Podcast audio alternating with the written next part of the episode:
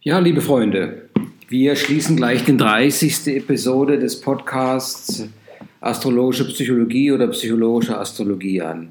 Wieder geht es jetzt um eine Fortsetzung der 29. Episode, wo wir angefangen haben, die astrologischen Häuser nach der äh, Bruno und Luise Huber Methode zu besprechen. Wir basieren uns da auf das Buch Der Mensch und seine Welt der astrologischen Häuser von diesen beiden Autoren, die die astrologische Psychologie mit begründet haben und eigentlich äh, durch jahrelange äh, Forschungsarbeit eine, eine fantastische Grundlage gelegt haben, ähm, geschaffen haben, um das Horoskop zu strukturieren und mit einer modernen ähm, Theorie entsprechend auf die moderne Zeit angepasst anwenden zu können.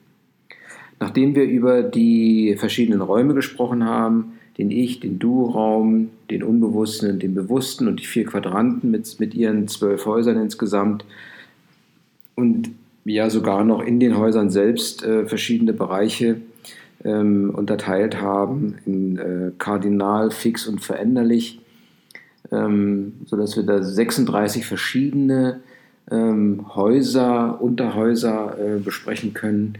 Ähm, nachdem das gemacht wurde, kommen wir auf ein sehr wichtiges Prinzip, ein sehr, eine sehr schöne Grafik, die äh, die beiden dort in ihrem Buch entwickelt haben. Und zwar geht es hier um das Prinzip der Expansion und Kontraktion der Häuser.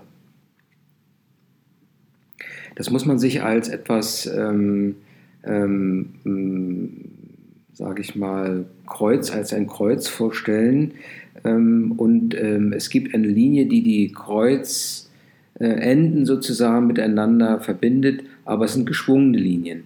Also die ähm, jeweils sind zwei Häuser zusammengefasst, die den Expansionsbereich darstellen und ein Haus stellt den Kontraktionsbereich dar, sodass man dort ein etwas äh, ein Kreuz hat mit weichen oder abgerundeten Konturen, möchte ich es mal vorstellen.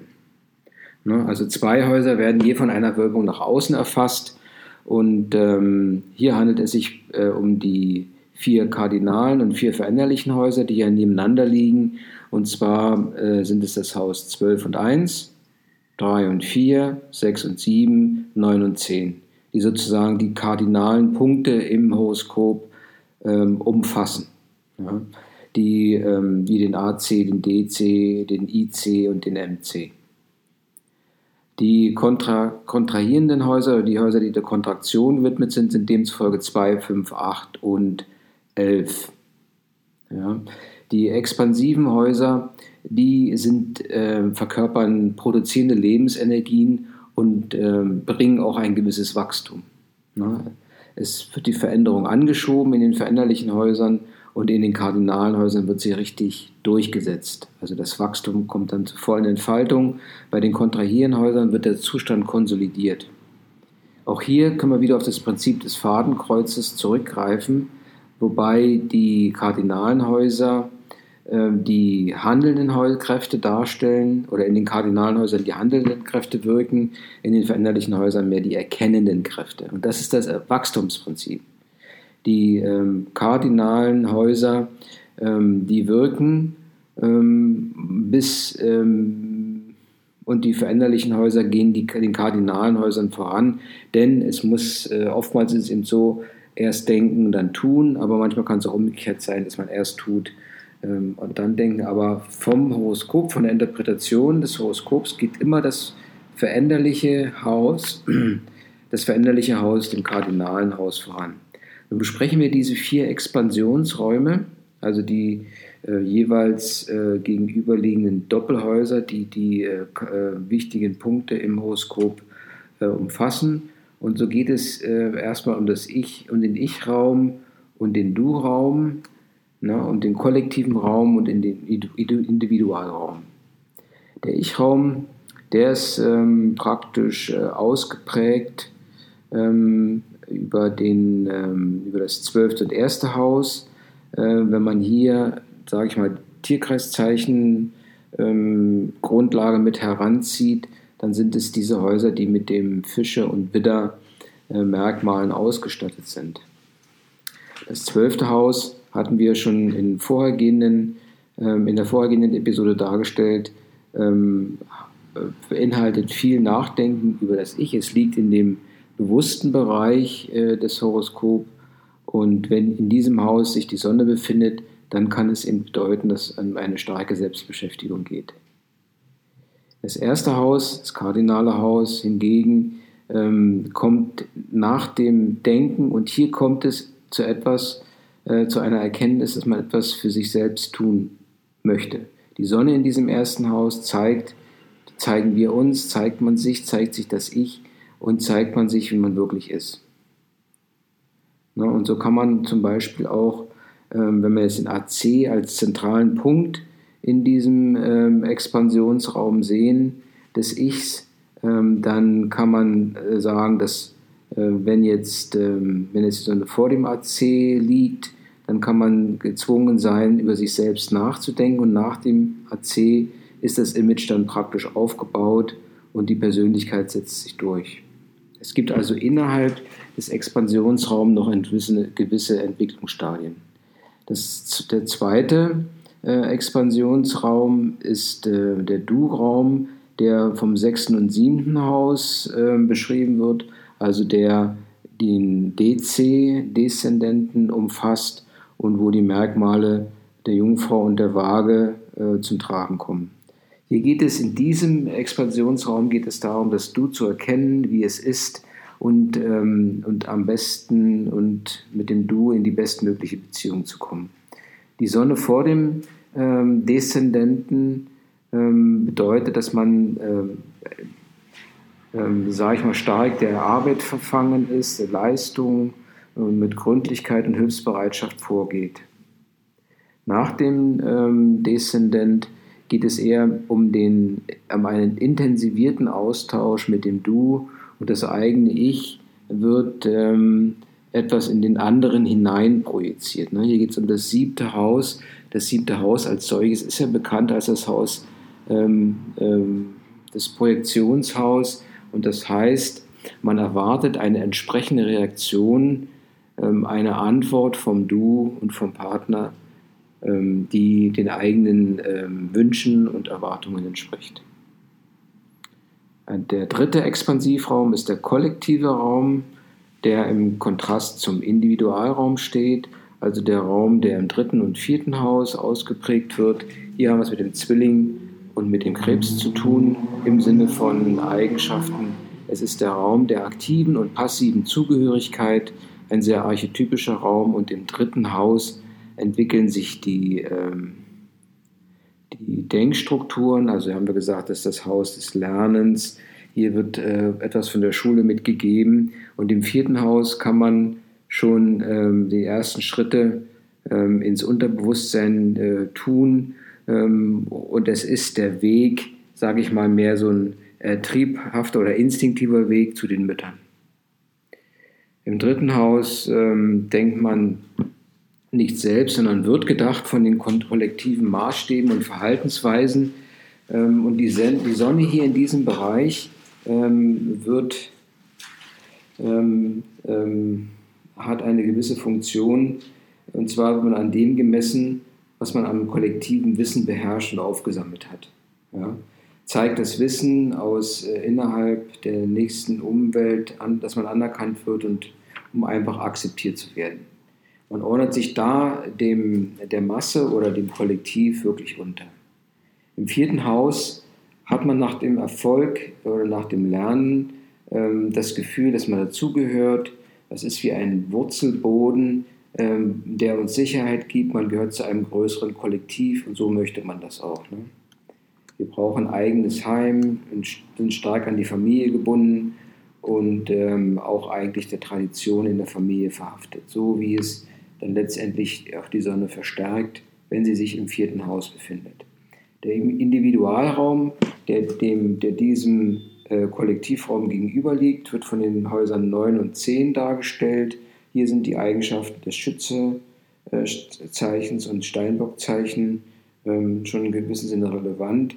Ähm, in diesen beiden Häusern die eigene Basis, äh, die Basis fürs eigene Denken gefunden und äh, die eigene Individualität prägt sich aus. Es wird ähm, eine eigene Fähigkeit zum Denken ausgeprägt, die einen durchaus von anderen abheben kann. Ähm, Im neunten Haus, wie gesagt, findet halt äh, als Teil des Individualraumes das Nachdenken über das Leben, über die eigene Weltanschauung, Ethik und so weiter statt. Und wenn dies einmal abgeschlossen ist, dann kann das im zehnten Haus durchaus zum Tragen kommen. Es wächst eine Autorität heran, die durchaus natürlich ist und ähm, auch ähm, entsprechenden Eindruck ähm, auf andere Menschen macht. Die Sonne im neunten Haus äh, braucht Weite und Raum zur Selbsterfüllung, äh, wenn sie dort halt äh, positioniert ist. Im zehnten Haus, als letztes Haus in diesem ähm, Expansionskreuz ähm, ähm, sozusagen, ähm, dient dazu, äh, dass man sich individualisiert und wirklich das Selbstbewusstsein entsprechend ausprägt. Man wird kompetent wahrgenommen hat Einfluss und kann auch entsprechend Macht gewinnen. Man identifiziert sich mit der Arbeit und das kann bis hin zur Berufung gehen. Ähm, man ist bereit, dem Kollektiv dann auch schon zu dienen und, ähm, ähm, und wenn dieses vom, von dem Kollektiv anerkannt wird, dann ähm, kann die Gemeinschaft auch entsprechende Stellungen vergeben. Ja? Also man, es kann einem gelingen, aus der Masse herauszuwachsen, über der Masse zu stehen und als Individuum sich als Leiter oder Führer zu profilieren. Wenn die Sonne im zehnten Haus steht, dann äh, kann es zu einer vollbewussten Persönlichkeit kommen, ähm, die ähm, äh, eine sehr stark ausgeprägte Individualität und Persönlichkeit hat, äh, die sich dann durchaus in eine höhere ähm, äh, Position hocharbeiten kann. Die Kontraktionszonen sind die fixen Häuser, wie schon gesagt, 2, 5, 8 und 11, die mit den Eigenschaften Stier, Löwe, Skorpion und Wasser ähm, äh, belegt sind.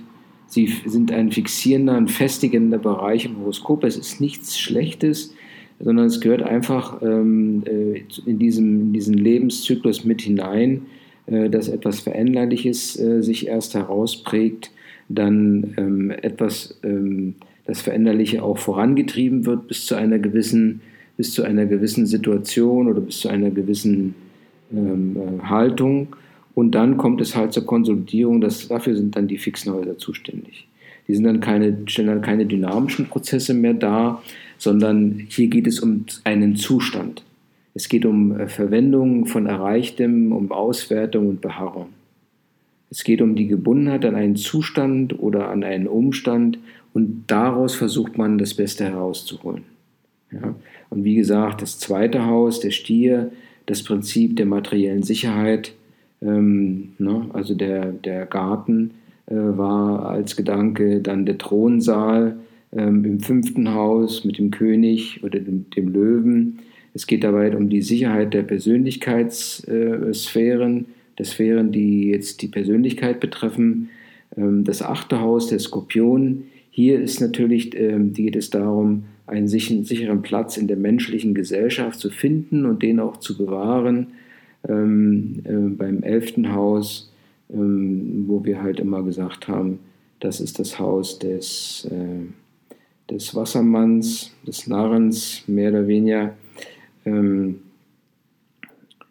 hier geht es dann um die Planung der Beziehungen. Es geht ähm, darum, wirklich gute Beziehungen aufzubauen. Die fixen Häuser halten an den Zuständen fest, die sich bewährt haben. Na, das ist einfach mal eine Charakteristika der fixen Häuser. Und ähm, wenn man jetzt noch einmal die fixen Häuser in die Ich-Seite und in die Du-Seite spaltet, dann sieht man Haus 2 und, äh, und 11 befinden sich auf der Ich-Seite und da haben wir den Stier und Wassermann, die eigentlich jetzt die beiden Kontraste darstellen. Das zweite Haus ähm, dient der, ähm, das Stierhaus äh, sozusagen, ähm, äh, dient äh, der Absicherung des eigenen Ich-Raums, ähm, Aneignung von Fähigkeiten, Talenten und Besitz, um einfach für andere etwas zu gelten. Also es ist wirklich materiell orientiert. Und wenn die Sonne im zweiten, im zweiten Haus steht, dann kann man da ein gewisses Wertgefühl ähm, herausbilden und zwar auf der Grundlage dessen, was man hat und was man kann. Das Haus, in dem wir ähm, praktisch, ähm, dass wir aufbauen wie eine Burg, um uns zu schützen und zu verteidigen äh, gegen Angriffe, die von, von außen kommen können. Das elfte Haus, was ja dann eher ähm, äh, auch auf der Ich-Seite liegt, aber eher in der, ähm, auf der Bewusstseinsebene. Ähm, hier geht es mehr um die persönliche Eigenart und um den Willen von anderen in seiner Eigenart respektiert zu werden. Also ist jetzt nicht so stark der Besitz, sondern eher so die Eigenart der Mensch als solcher. Und, ähm, und so, äh, um diese Bestätigung zu erlangen, und wenn die Sonne in diesem Sternzeichen, in diesem Tierkreiszeichen steht oder in diesem Haus steht, dann eine entsprechende Auswirkung hat, dann wollen wir mit Menschen zusammen sein, die zu uns passen und äh, der eigenen inneren äh, Entwicklung entsprechen. Ja? So findet man sich zusammen und äh, geht gemeinsam einen Weg, der schön geistigen, idealistischen Bestrebungen gewidmet sein kann. Ja, man sucht dann nach Möglichkeit, nach dem Allheilmittel äh, für die menschliche Gesellschaft, um auch entsprechend dort ähm, vorwärts zu kommen. Es geht um wahre Verwandtschaften hier, echte wahre Freundschaften und die Freunde sind dann durchaus wichtiger als die eigene Familie. Die fixen Häuser auf der Du-Seite ähm, sind 5 ähm, und 8, also das äh, fünfte Haus mit Merkmalen der Thronsaal vom Löwen sozusagen und äh, das achte Haus Skorpion ähm, die Höhle, wie man das so schön sagt, was das stimmt, weiß man nicht genau. Im fünften Haus suchen wir uns selbst in der Welt und vor allem im engen Kontakt mit dem Du. Also ist auf der Du-Seite sozusagen. Und wenn die Sonne im fünften Haus steht, dann hat man eine Selbstüberzeugung und man tritt einfach unbekümmert der Welt entgegen. Was kann mir die Welt? Im fünften Haus wollen wir beim Du ankommen und auch entsprechend Selbstbestätigung in der Erotik finden, ähm, wobei Enttäuschungen in der Liebe ähm, dort verletzen können ähm, und das ähm, aber nur, wenn das Selbstbewusstsein davon stark abhängig gemacht wird. Ne? Also kann Eifersucht auftreten ähm, und auch letztendlich kann der Trend da sein, dass man sich krampfhaft an einer Liebe festhält, die schon keine mehr ist. Ja, die Intimsphäre wird hier geschützt und bleibt einfach ähm, so wie sie ist, ähm, bewahrt und gegen äußere Einflüsse abgeschirmt. Ne, wenn der Mond im fünften Haus steht, zum Beispiel, oder Einfluss auf das fünfte Haus hat, oder über das fünfte Haus wirkt, dann ist so ein bisschen die Kindlichkeit geblieben und beim Saturn ähm, ist es die Angst vor realer Lebenserfahrung. Das achte Haus, ein weiteres fixes Haus auf der Du-Seite, ähm, hier hat man halt ähm, ähm, schon eher äh, den, den Bereich, dass es um das Bewusstsein geht. Äh, man ist jetzt nicht so sehr mehr an dem Einzelnen interessiert, sondern mehr an, an, an seiner Stellung, Kompetenz und man versucht entsprechend ähm, seinen Platz ähm, ähm, als du in der Welt einzunehmen und man achtet darauf, was der andere hat und was der andere mitbringt. Man kommt also eine eher ähm, ähm, geistige Betrachtung des, äh, des anderen. Und so kann es dann zum Beispiel sein, dass wenn es die Sonne im achten Haus als Verstärknis oder als das dominierende, äh, der dominierende Planet oder die äh, dominierte Eigenart da ist, dass einem ein Erbe geht, dass man geistig oder materiell was erbt oder dass man Interessen für Gesetze hat, vor allem um sich vor Eingriffen und Übergriffen dritter Personen zu schützen. Im achten Haus findet das Streben nach Funktion statt, nach Stellung, Prestige und so weiter. Ja. Konformistisches Verhalten. Aber allerdings äh, geht es auch hier ähm, äh, darum zu lernen und äh, aus Dingen, die sich nicht so äh, realisieren, wie man sich das vorgestellt hat, zu lernen. Es ist ein Sterben und Wandel ähm, äh, Prozess. Das achte Haus hier in dem Bereich ist etwas schwierig und sollte dann immer sehr detailliert analysiert werden. Man sollte sich nicht selbst verlieren hier, sondern äh, trotz gesellschaftlicher Verpflichtungen auch den Drang ähm, sehen, dass man innerhalb der Gesellschaft eine gewisse Rolle spielen möchte. So, dies war jetzt mal zu dem Kreuz zwischen den, ähm, diesen äh, Kontraktionszonen und ähm, den ähm, Expansionsräumen. Ja, auch die stehen in der Wechselwirkung. Ähm, wir werden später sehen, dass es dort noch unterschiedliche äh, Punkte gibt, aber äh, man muss halt dies entsprechend berücksichtigen. Die Polarität der Achsen, ein ganz wichtiges Thema, weil diese Polarität der Achsen ähm, ähm, scheinbar eine Sackgasse sind. Man kann sich aus ihnen nicht befreien. Sie sind ein Entweder-Oder. Entweder du bist ähm, ähm, äh, im zweiten Haus mein Besitz oder du bist im achten Haus äh, dein Besitz. Es geht immer um Entweder-Oder. Um da herauszukommen, weil doch durchaus auch Spannungen bestehen können, gibt es den dritten Pol. Und das ist wiederum eine Sache, die ähm, irgendwie referiert wurde, nicht von Bruno und Luise Huber dargestellt, aber etwas äh, nochmal ähm, aufgeführt wurde. Sehr interessant, weil hier Lösungs-, konkrete Lösungsvorschläge für Spannungsfelder dargestellt werden. Ne? Gehen wir mal drauf ein. Also nehmen wir einmal das fixe Kreuz. Ne? Fixe Kreuz, fixe Achse, zweites, achtes Haus ist die Besitzachse. Ne? Es geht um den Besitz. Das zweite Haus ist mein ganz persönlicher Besitz und das achte Haus ist ist mehr oder weniger dein Besitz, ähm, ähm, der jetzt nicht unbedingt äh, mir gehört. Also das ist ein Bereich, das ist eine Beziehungsbesitzachse, äh, äh, die den auch Vorratsdenken und so weiter darstellt. Ähm, eine andere fixe Achse ist die zwischen 5 und 11. Zwischen 5. und 11. Haus ist die Beziehungsachse. Das 11. Haus ähm, hat hier die Beziehung zum Ich. Ja, haben wir gesehen, dass im bewussten Bereich ähm, es ist die Beziehung zum Ich, die sich hier ausprägt, das Selbstbewusstsein stark sich entwickelt. Und das fünfte Haus ähm, ist das Haus, was äh, sehr eng äh, zum Deszendenten noch im unbewussten Bereich liegt und damit ähm, den ersten Kontakt zum Du aufnimmt. Im fünften Haus ist es triebbestimmt, eher eine physische Beziehung zum geschlechtlichen Du und auch man sucht den unmittelbaren Kontakt zum Du, man lässt äh, den Trieben freien Lauf und äh, man lässt erstmal etwas mit sich geschehen oder man, es geschieht etwas und hinterher denkt man dann drüber nach. Das elfte Haus wirklich als äh, Kontrast dazu ist fern von, äh, vom Alltagstreiben und hier findet man, sich, findet man zu sich selbst zurück. Ähm, man ist erkennbar und man erkennt, welche Ideale der Mensch hat und auch die Menschheitsideale äh, spielen, spielen eine Rolle. Der dritte Pol hier ähm, hilft aus der Polspannung zwischen fünften und elften Haus zu befreien. Ja?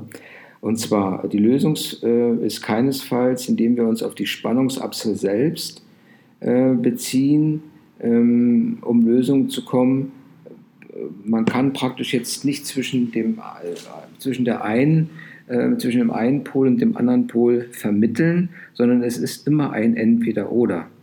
Die Lösung aus dem Spannungsfeld der Besitzpole, also zwischen 2 und 8, das war eine Mücke. Wenn es also ein Spannungsfeld zwischen dem zweiten und achten Haus, also dem Besitz gibt, dann äh, kann die senkrechte, auf der Spannungsebene stehende, auf der zweiten Achse, äh, die zweite Achse gewählt werden, und zwar des betreffenden Kreuzes. Ne, als Kreuz hat immer ein, eine Spannungsfeldachse und dann eine ähm, dritte Polachse, die jetzt nicht in ihrer äh, Polarität gesehen wird, deshalb ist es nur ein Pol, sondern als Einheit. Das ist der dritte Pol, der uns echte Lösungen bietet und ähm, ermöglicht. Die Lösung liegt also immer auf der Achse des Kreuzes und nicht oder weniger stark, ähm, die nicht wenig oder weniger stark von den Spannungsfaktoren besetzt ist, ist.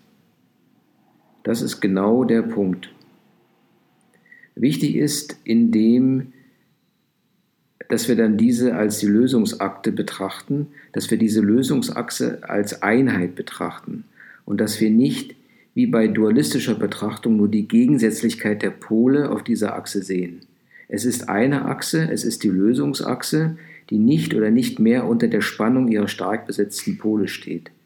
Es ist tatsächlich eine Einheit. Wir sehen dann beispielsweise an den Polen der Achse 511 nicht die Gegensätzlichkeit von erotisch oder Menschheitsideal, sondern begreifen diese Achse als die dem Menschen für sein Denken und Fühlen gebotene Spannweite.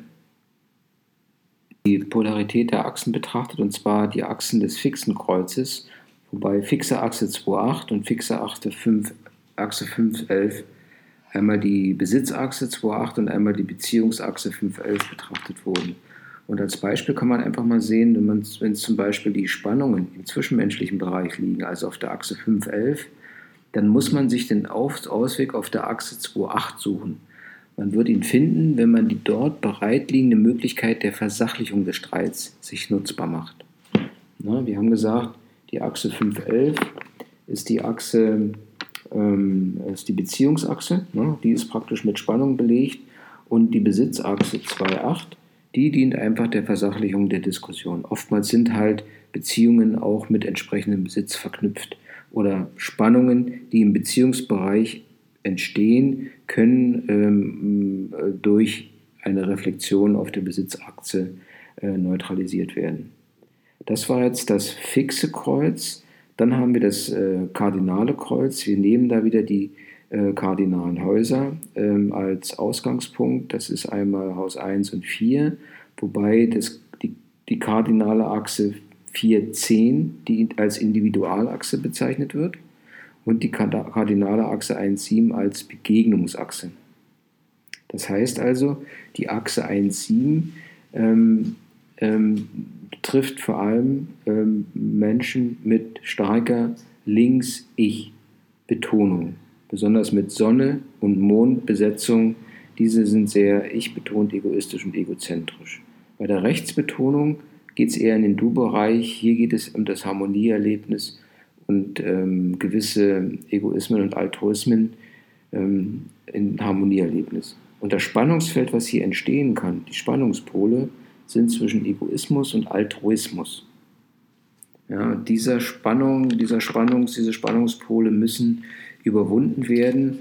Und dabei äh, kann die, ähm, die andere Achse des Kreuzes, nämlich die Individualachse 4 und 10, behilflich sein. Und zwar ähm, allerdings kann die ähm, Achse 4 und 10 auch Spannung aus dem Gegensatz von Kollektiv und Individuum haben. Also man muss abwägen, welche von den beiden Achsen, 410 oder 1,7, ist ähm, mit stärkerem Kon Konflikt äh, beladen. Und ähm, wie schon in dem vorhergehenden Fall bei den äh, festen, äh, festen Achsen ist es auch hier so, dass die Lösung ähm, in einer ähm, in der, beim dritten Pol liegt, der wiederum äh, einen Ausweg aus der Polarität der Achse 410 äh, zum Beispiel darstellt. Dann wird halt die Achse 1,7, die, ähm, die in dem Falle die ähm, Begegnungsachse ist, ähm, entsprechend gelöst. Ne? Ähm, bei einer gewissen Achsenpolarität 1,7, ähm, hier ist es die individuelle Entwicklung, äh, die anzustreben ist, um, zu um zur selbstständigen Persönlichkeit zu werden und die Gefahr besteht hier in der Angst vor Missachtung, Herabsetzung oder Zurückweisung der eigenen Person, ähm, wenn man auf das, du, auf das Du fixiert ist. Verspannung auf der Bewegung, Begegnungsachse, die zwischen Aszendent und Deszendent liegt, können gelöst werden, wenn man sich auf die andere Polachse 410 begibt und sich selbst, und sich, äh, sich selbst bewusst wird. Das heißt, ähm, auf, der, auf der Individualachse ähm, einen gewissen Bewusstseinszuwachs ähm, gewinnt. Es gibt auch polare Gegensätze auf den äh, veränderlichen äh, Achsen, das heißt auf dem veränderlichen Kreuz. Hier ist die Polarisierung allerdings nicht so stark ausgeprägt, äh, weil äh, das ist erklärbar, dass es hier um veränderliche und anpassungsfähigen äh, Charaktere geht. Ne, wenn man jetzt zum Beispiel die Existenzachse nimmt, ähm, das sind diese beiden Achsen Existenzachse und Denkachse, Existenzachse 12,6 und Denkachse 3,9. Ähm, die, ähm, das Haus 12 ist auf der linken Seite, es geht ja um die Existenz an sich, und das Haus 6 ist auf der rechten Seite. Ähm, hier wird die Frage der Existenz sehr konkret gestellt. Und zwar zum Beispiel bei der Arbeit, Zusammenarbeit mit dem Du. Ähm, und ähm, hier ist wichtig, dass dieses ähm, gut funktioniert. Im zwölften Haus kann ich erleben und erkennen, was ich wirklich bin und auch entsprechend mein Selbst am besten verstehen. Die Existenzachse hat mit dem Selbstbewusstsein in direktem Sinne zu tun. Denn im zwölften Haus muss ich mit mir selbst ins Reine kommen, erkennen, wo meine Stärken und Schwächen sind und wie ich äh, dies am besten äh, meistere. Äh, das sechste Haus befindet sich im Raum des, äh, des Existenzkampfes. Es geht nicht nur um die Tätigkeit, sondern um das Wie der Tätigkeit. Das Selbstbewusstsein baut sich hier aus der eigenen Leistungs- und Arbeitskapazität auf. Spannungen auf der Existenzachse deuten auf einen Konflikt zwischen Forderungen des Lebens und den Möglichkeiten und Fähigkeiten, diese Forderungen äh, zu erfüllen. Es ist eine gewisse Angst vor dem Du, vor der Umwelt und vor den Aufgaben und Pflichten, die auf einen zukommen, eine Angst äh, zu versagen und ähm, mögliche Niederlagen einzustecken, auch eine Angst vor Zurückweisungen, die man erleiden könnte und die es dann wiederum äh, verhindern, dass man seinen eigenen Platz im Leben findet. Äh, als Gegenreaktion flüchtet man, kann es passieren, dass man ins zwölfte Haus äh, flüchtet, zurückhaltend und schamvoll wird, aber dies löst die Problematik nicht.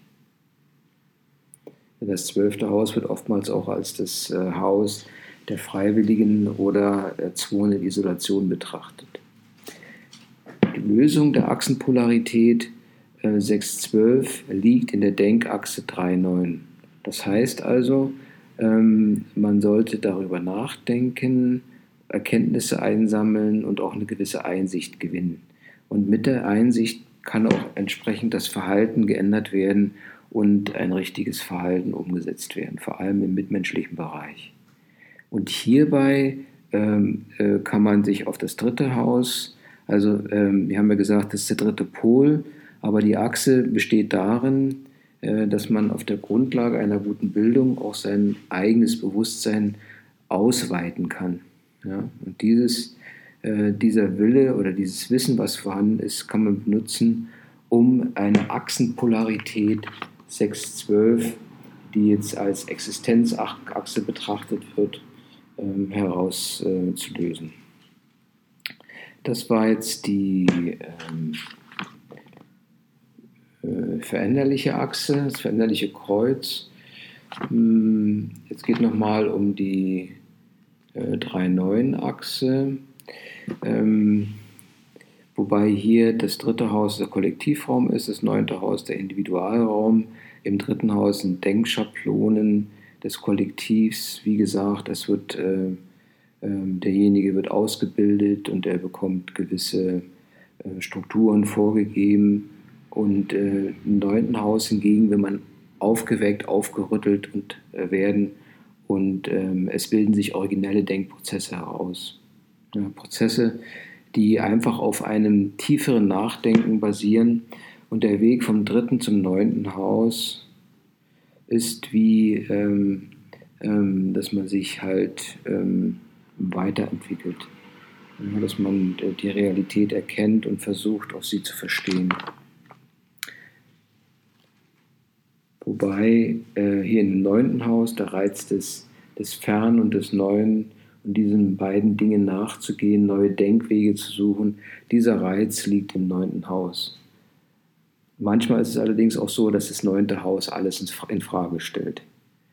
Ähm, wenn jetzt hier zu einer Achsenpolarität zwischen dritten und neunten Haus kommt, dann ähm, sieht es so aus, dass man die eigene Existenz ähm, mitunter in Frage stellt und ähm, eigentlich ähm, dann lösen sollte ähm, äh, über den dritten Pol, das heißt den dritten Weg mit ähm, offen zu sein mit Gut und Böse und da eine Lösung zu finden, demütig an die Dinge heranzugehen, ähm, Denkkraft anzuwenden auf die Lösung der vielen Probleme menschlicher Existenz richten. Also sich ein bisschen aus der Realität herausziehen, nicht zu sehr in den Tiefen äh, der Denkachse äh, befangen zu sein, sondern eher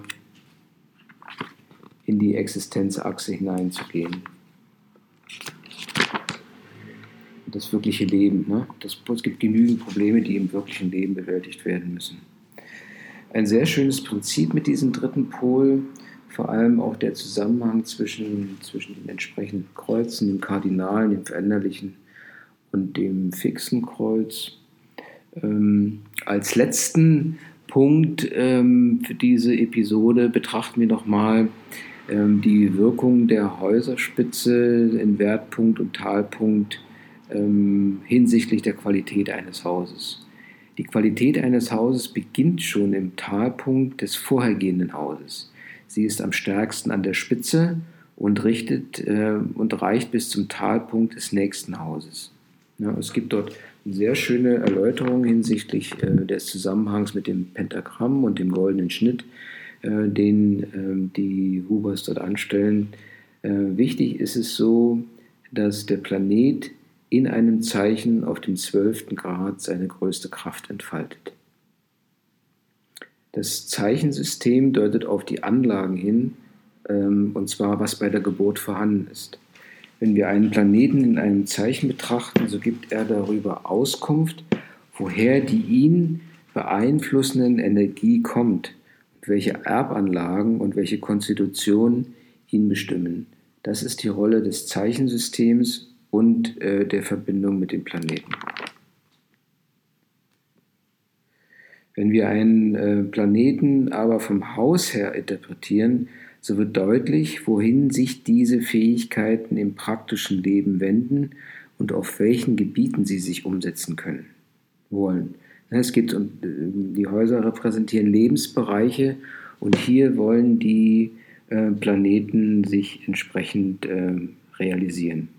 Die Häuserspitzen sind richtige Leistungszonen, ähm, die Kräfte werden hier fokussiert und es wird die entsprechende Fähigkeit angezeigt, durch die Planeten voll im Leben eingesetzt werden können.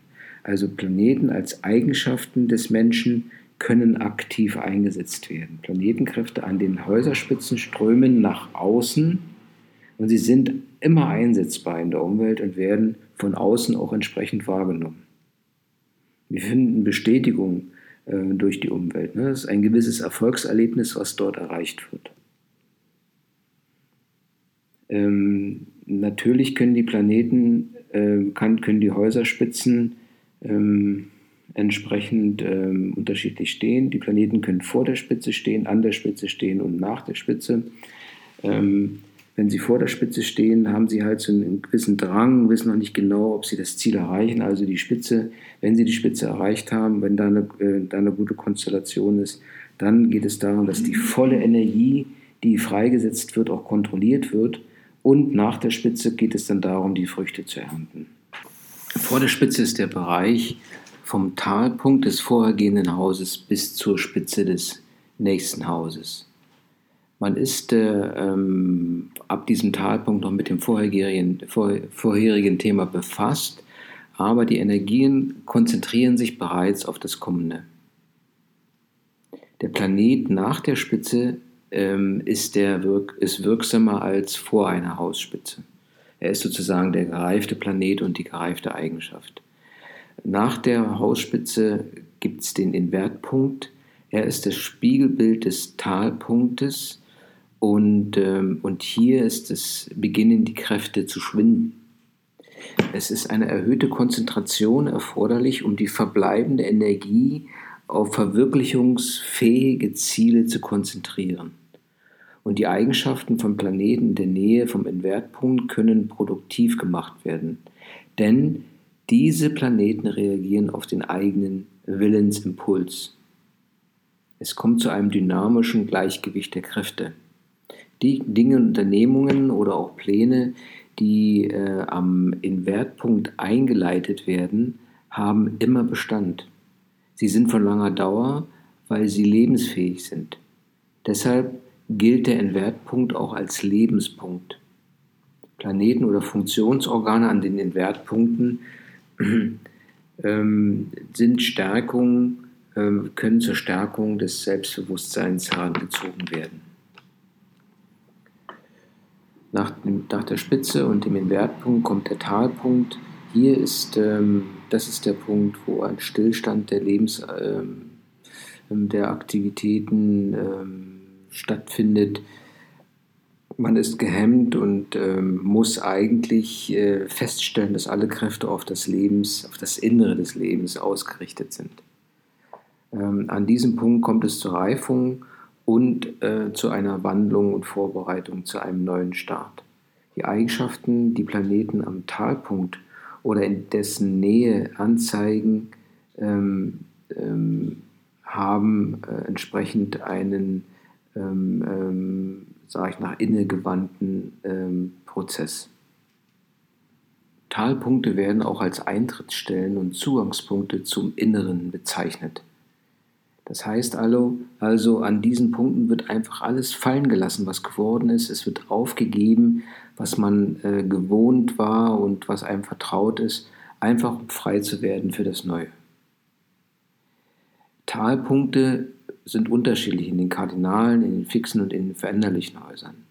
In den kardinalen Häusern wird die Impulskraft nach innen geleitet. In den fixen Häusern geht es um das Festhalten, um das starre Festhalten an Gewohnten. Und ähm, bei den veränderlichen Häusern ähm, fühlt man oder erlebt man, dass man äh, neuen Zuständen entgegenstrebt. Allerdings können in allen Häusern Planeten am Talpunkt einen Druck auf das Selbstbewusstsein ausüben. Denn Selbstbewusstsein lebt ja davon, dass es von außen gespeist wird. Und wenn am Talpunkt die Kraft des Planeten ins Innere geleitet wird, ist man auto automatisch introvertiert. Es kann sein, dass die innere Potenz stark ist, aber die äußere Anw Anwendungsmöglichkeit nicht gegeben ist.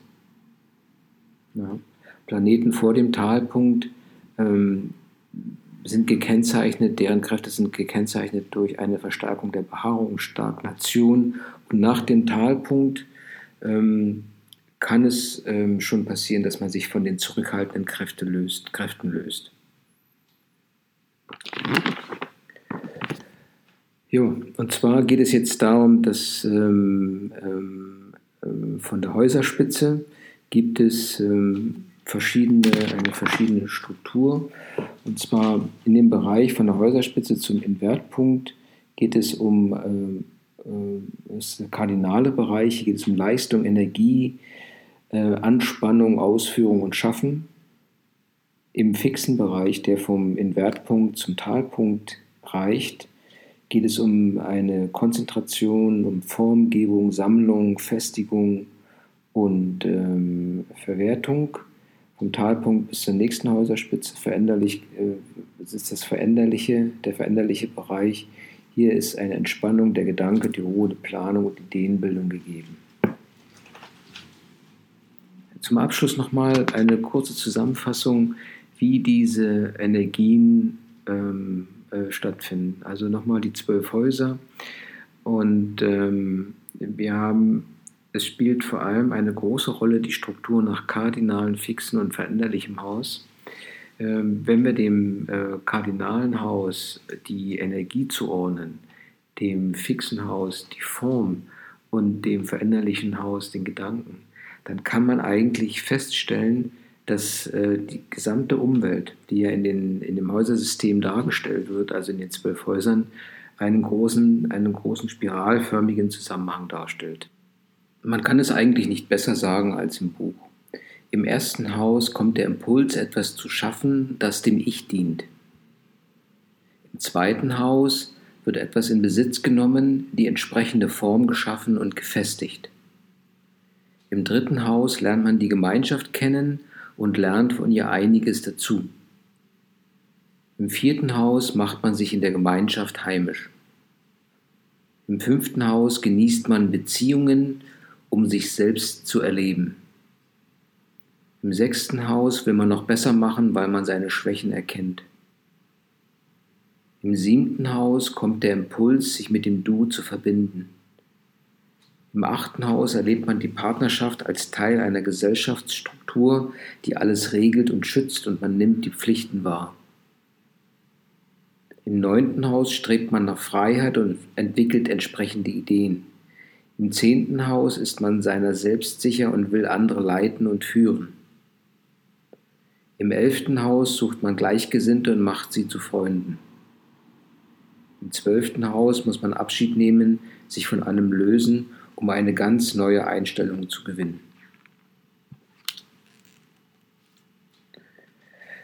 Jo, das war an sich eine Zusammenfassung, ein zweiter Teil des, äh, der Episode zum Buch von Bruno und Luise Huber, die astrologischen Häuser.